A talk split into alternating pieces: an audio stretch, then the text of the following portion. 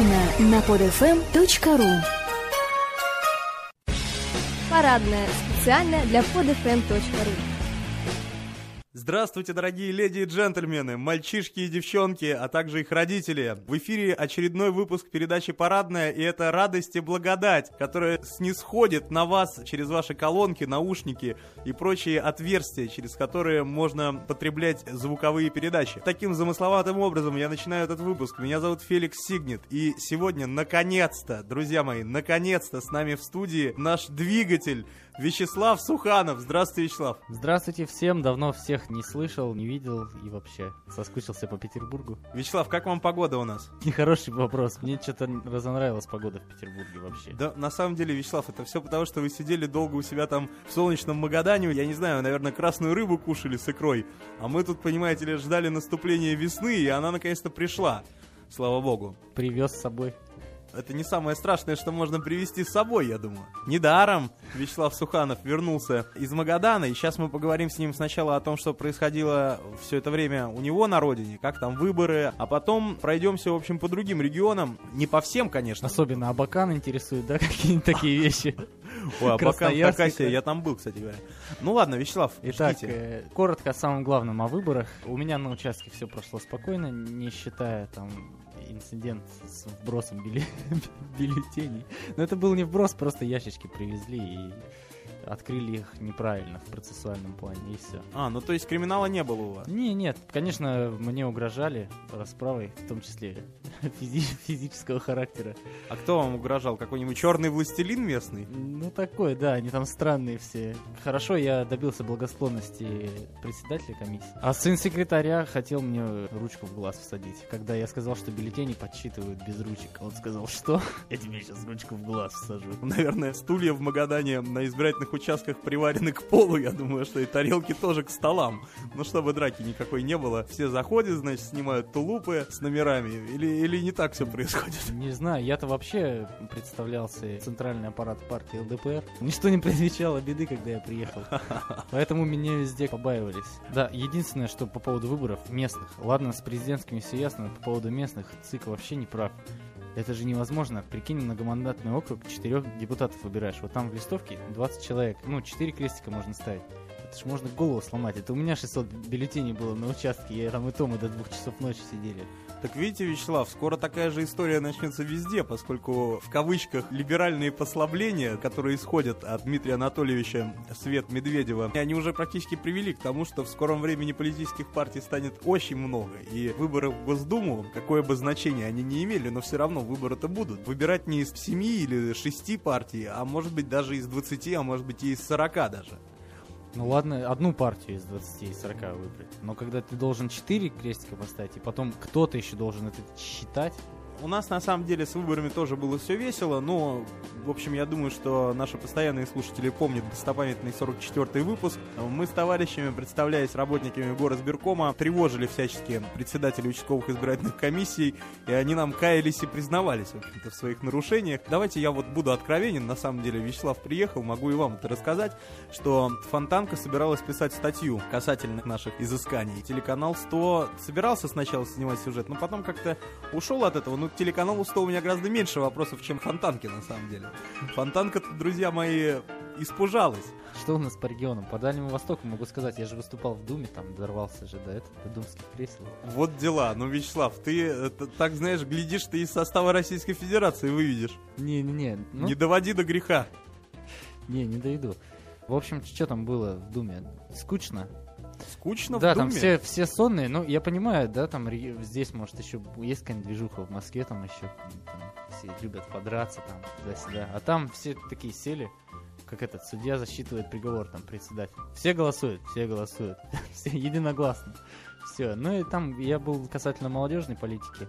А потом мне дали эфир на телеканале, я там про журнал про свой рассказывал. Я маленькую ремарку, кто не знает, у Вячеслава есть журнал «Клевер». Там, значит, всяческие прозаические и поэтические произведения, Ну и, в общем, прочая культурная составляющая присутствует, то есть никакой политики, а, что может быть и хорошо. Поэтому, пожалуйста, ссылка внизу выпуска, заходите, подписывайтесь, э, читайте, пишите туда. Благодаря там мэру города меня позвали, получается, на совет при губернаторе, а это уже там со- совсем серьезно. Но губернатор, естественно, Совет при губернаторе. Сколько килограммов форели вы съели, Вячеслав, на, на совете при губернаторе? да там максимум газировка была. Так я сидел-то с краю. Меня ж позвали, но в повестку не включили. То есть, А. если в, в Думе меня включили в повестку, что прям вы- выступает Вячеслав Сухоянов, все там. То есть и форель стояла далеко от вас, да? Да, очень далеко. Среди местного населения, то место, где мы собирались вместе с губернатором, заместителем губернатора, его так в народе называют синагогой. Четко. В общем, да, и там предводительствовали в основном интересные личности. Э, Я не удержался, я слушал очень внимательно все, о чем там А говорилось. интересные личности это пр- представители еврейства, вы имеете в виду? Это уже каждый, кто в меру своей испорченности пусть думает. В общем, я сидел, слушал, как женщина из Среднеканского района, чтобы все понимали, там где-то население тысячи человек. Вот она очень сетует на то, что ну как-то денег не хватает. Я вот слушал, слушал, и меня поразило две вещи. Первое, то, что Кремль дает деньги в регионы, очень большие деньги. Ну, в Магадан при мне они там раз- так, разбрасывались цифрами. 30 миллионов, 15 миллионов, если учитывать с, э, население, из молодежи там 20 тысяч порядка того. Это от нуля до 30. Именно та молодежь, которую мы представляем, ее там очень мало. На эти целевые деньги непонятно, что делают. Но я как бы не выдержал и сказал, что как бы тут все занимаетесь профанацией и вообще вам Кремль сказал делать нормально, а вы делаете херню какую-то. На что заместитель губернатора покраснела, побледнела и сказала, что вы вообще кто такой. Благо там были, получается, представители практически всех СМИ магаданских, и они там все это, все это дело зафиксировали. Но показывать, естественно, никто не стал, потому что им-то там еще работать. Это я, это я, это я улетел. Но запомнили, я думаю, что вас запомнили. Запомнили, мало того, в Магаданской правде про, про меня написали, про мою критику. Буквально через день с Колымы Плюс позвонили и пригласили на 10-минутное, собственно, А интервью. Колома Плюс это телеканал, да? Это, это частный те- областной телеканал. То есть частники проперлись от того, что есть еще этот мозг у людей. Потом, оказывается, есть четыре субъекта федерации, это очень интересно, где вводится молодежный парламент. Мгм. Меня пригласили, поскольку я после своих замечательных выступлений стал таким востребованным человеком в Так, Магадане. так, так. Вот, меня пригласили в этот парламент. В этом парламенте один депутат, естественно, единорос, женщина, что удивительно, и какие-то непонятные люди. Молодые. Молодые люди, да. Банда бездельников, да? Ну, что-то типа того. Нет, а, э, на самом деле, человек, который меня пригласил, он такой, ну, он юриспруденция, и они законы, в общем, разбирают. Э, Смысл в том, что Кремль дает задачу сейчас всем субъектам. Был законопроект, Ельцин на него наложил трижды вето, Путин просто вето наложил. Короче, закон, который регулирует молодежную политику на всей, во всей стране. Так вот, Ну. они до сих пор, уже 20 лет, не могут его сочинить. И вот они там все это мусолили, а потом ушли в более насущные вещи, я не могу о них не сказать, это о пропаганде гомосексуализма. Они стали пропагандировать гомосексуализм или они... Нет, они э, стали бороться, притом очень интересно были доводы. Ну, то есть, я говорю, это противоречит нормам международного права. То есть, нельзя закрыть. Они говорят, можно. И я говорю, а что вы понимаете под пропагандой? Ну, вот, например, Дима Билан, если прилетает в Магадан, они это считают за пропаганду гомосексуализма или нет? Они скорее будут считать э, за пропаганду гомосексуализма отзывы о данном исполнителе, в общем, обычных магаданцев. Да, или, например, э, вот э, патриарх у нас. Ну, ну да, России. как стало ясно из предыдущего выпуска, 45-го. В общем, они условились и, получается, приняли закон я, э, на, на местном уровне, но я им предложил, в свою очередь, и я думаю, как житель Магадана, я, наверное, напишу письмо в прокуратуру, чтобы по этому закону запретили вещание на территории Магаданской области телеканала ТНТ, ибо главного героя всеми любимого сериала «Интерны» два отца, и они постоянно этим кичатся. Да. Я, честно говоря, далек от всего этого, но, Ну, у меня сестры, но это довод, у, это меня, довод. у меня сестры смотрят просто. Ага. Вот. Потом, ну, я предлагаю также закрыть там всякие вот эти девчонки, лесбийские вот эти темы сейчас начались там. Придется, Почему придется. нет? Они, если... они собираются накладывать штраф в полмиллиона Так на нет, юрлицо. э, Вячеслав, на самом деле, видите, это же государственная сейчас тема, так бороться с гомосексуалистами. Ну, давайте, если уж бороться, так бороться до конца. Остальные, да, да? ну вот пойдем дальше, значит. Замечательная статейка из «Коммерсанта». В распоряжении «Коммерсанта» оказалась свежая редакция проекта закона о создании госкомпании по развитию Восточной Сибири и Дальнего Востока, Вячеслав. Документ предполагает, что 16 субъектов, 60% территории России, будут частично выведены из-под федеральных законов о недрах, лесах, земле, градостроительстве, трудовой деятельности и гражданстве. В частности, госкомпания сможет забрать у государства и раздать по своему усмотрению лицензии на полезные ископаемые. Среди них, например, легендарное золотое месторождение Сухой Лог. При этом э, подчиняться новая структура будет напрямую президенту Российской Федерации, а прочие госорганы вмешиваться в ее работу не смогут. Друзья, опричнина! Опричнина! По-моему, это государство в государстве. И мы будем в нем умирать. Опричнина, я говорю, чи- чистой воды. Тут достаточно большая статья. Не знаю, стоит ли вам засчитывать еще что-то. По-моему, из ЛИДа все достаточно, так скажем, ясно. Ну. 60% территории России будут подчиняться лично президенту. И отгадайте, какому? Да Владимиру Путину, ладно, что это не так сложно же было. Вот, а ввиду, ввиду тогда этих новостей, я по долгу службы в Магадане столкнулся с тем, что происходит у нас в стране в плане ввоза продукции. Я наконец-то разобрал, у меня там конский ценник в Магадане, чтобы купить огурцы, килограмм огурцов, нужно потратить 500 рублей. Вот так вот, друзья, 500 рублей за килограмм огурцов. А помидоры почем? Помидоры, ну, примерно столько же, чуть подороже. Там Чуть районе- подороже, да? Да, чуть подороже. А что самое дорогое вот из овощей? Не знаю, лук, наверное. Лук? Ну, что-то такое там. Не, а сколько лук стоит? В районе там 200, что-то такое. Это за, за пучок или что? Или репчатый? Так, вот репчатый, лучок. Репчатый. 200 рублей репчатый лук. Ну, клубника там 800. Ну, клубника, ладно, сейчас не, не сезон, хотя, в общем, когда в Магадане был сезон для клубники? Там просто нюанс такой. У нас же, получается, было производство в советское время. Ну, в Э. советское время много где было производство. Вот. А сейчас происходит такая штука, что все товары везут из Аргентины, из Бразилии, из Австралии в основном. Вот на самом деле это же просто бешенство, друзья мои, бешенство, когда в Магадан возят продукты из Аргентины и Бразилии. Нет, ну ладно, я понимаю, если бы там из э, каких-нибудь соседних областей. Вот вам и поддержка, собственно говоря, своих производителей там сельскохозяйственных. Нет, давайте из Аргентины клубнички Так поедим. это мало того, там же очень... э, У нас, получается, область э, единственная, по-моему, в мире вообще, которая остался клочок земли, который имеет право на всей продукции, выпускаемой в этой области, ставить экологически чистый продукт.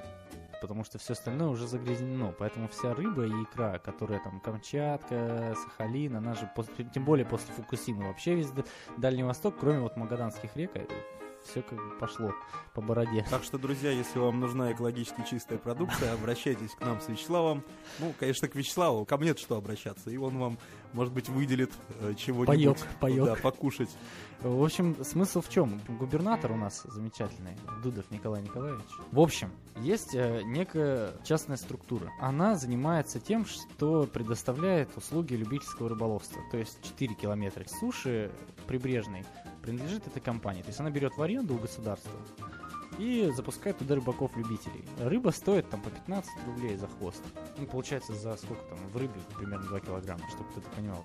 Сейчас подведу к самому ужасному. У нас же все борются за какую-то чистоту, за духовность в стране. Так вот, что делает губернатор Магаданской области. Есть предложение от коммерческой структуры, что вся рыба, ну вот представьте себе лиман, да? Э, Вода уходит, получается. И в этом лимане остается порядка 600 хвостов рыбы. По закону Российской Федерации о рыболовстве, эту рыбу, она уже вот, она на земле, считай, она задыхается и дохнет. Прямо там, 600 хвостов. Ее нельзя выловить и нельзя посчитать. То есть частная структура предлагает, говорит, ну давайте мы сделаем так, что наш лимит мы засчитаем в пользу людей. То есть, что как бы они выловили. Но наше законодательство запрещает. И эта рыба тухнет, а потом, значит, вся эта отрава идет э, обратно в океан. Так вот, я не понимаю, чем думает Дудов, когда предлагает, во-первых, сделать въезд на эту территорию по 500 рублей, хотя хвост стоит 15, а он Мгм. говорит частной компании, мол, типа, да делайте пятишку, нормально, народ там это. А частники-то за народ стараются. И так Мгм. во всей стране. Вот что я понял, что на самом деле нашу страну спасет э, единственное, это, наверное, частный бизнес. Потому что скоро все образование станет платным, везде все будет платно. И единственное, кто придет на выручку, это те, у кого будут свои фермы, свои эти. И я Ну. думаю, нам нужно построить просто государство в государстве и как-то абстрагироваться от этой реальности. Ну да, да, да, Вячеслав, на микроуровне, в общем, вы правы, на самом деле. На макроуровне-то, конечно, нашу страну спасет только революция, только понимаете? чудо. Только кровавейшая революция с массовыми убийствами, понимаете, расстрелами и так далее. Только это, это на макроуровне. Но вот есть микроуровень, и Вячеслав предложил совершенно разумный, бескровный метод борьбы за выживание, можно сказать. Как известно, у верблюда два горба по почему, Вячеслав? Потому что жизнь борьба. Давайте так, Вячеслав, мы немножко поговорили так о регионах, мы, конечно, не обо всех, обозначили некие штрихи, но вы же наверняка проезжали через столицу нашей родины, город Москва, в процессе всего этого. Вот, пожалуйста. Естественно, впечатление а- от Москвы у меня в целом позитивные, потому что там теплее, чем в Петербурге. Ну, просто для меня было необычно. Я из Магадана вылетал, было... какая разница, конечно. Но, в общем, была метель. Очень интересная такая погода для взлета. Я и сутки не спал, потому что все время было солнечно, а в день моего отлета полная это, невидимость. Вот, а в Москве солнечно, купола сверкают. Меня удивил народ в Москве. Если в Магадане он э, такой вальяжно уставший, ну, в плане у всех машины, там, на лоховозках там кто-нибудь ездит, это у нас, значит, общественного транспорта нет. Есть э, такие маршрутные такси, э, по-моему, Мерседесы завезли, и все. Ну, то есть их буквально там 3-4 я общался.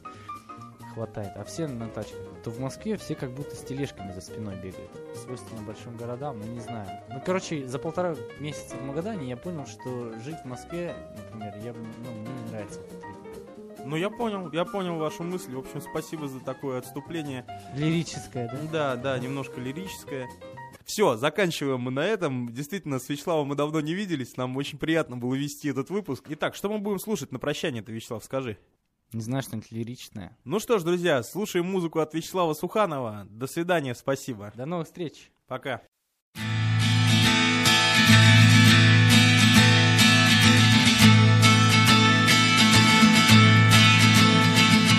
Завтра будет на планете самый лучший день на свете. Завтра окна мы откроем. Завтра буду я героем. И посыпятся нам в руки Как спасение от скуки. Все желания как подарки Звездопадом светлым ярким. Yeah. Как же долго мы мечтали Звезды с неба вниз упали Я, как все, люблю мечтать будет на планете самый лучший день на свете. Загляни в мое сознание, угадай мои желания. Вместе за руки возьмемся, к небу, к звездам унесемся. На луне станцуем и по Млечному пути пройдемся. Yeah. Как же долго мы мечтали.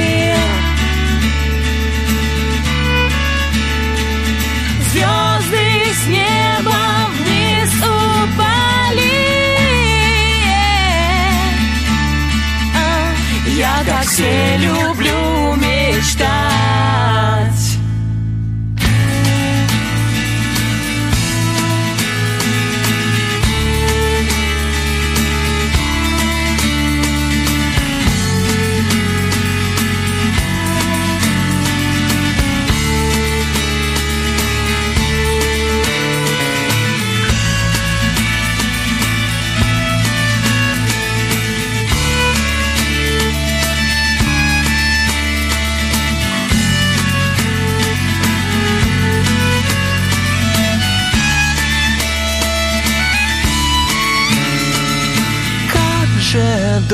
Долго мы мечтали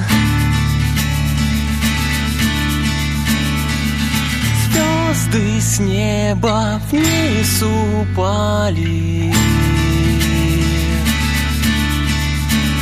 Я как все люблю, я как все мечтаю, я как все люблю мечтать.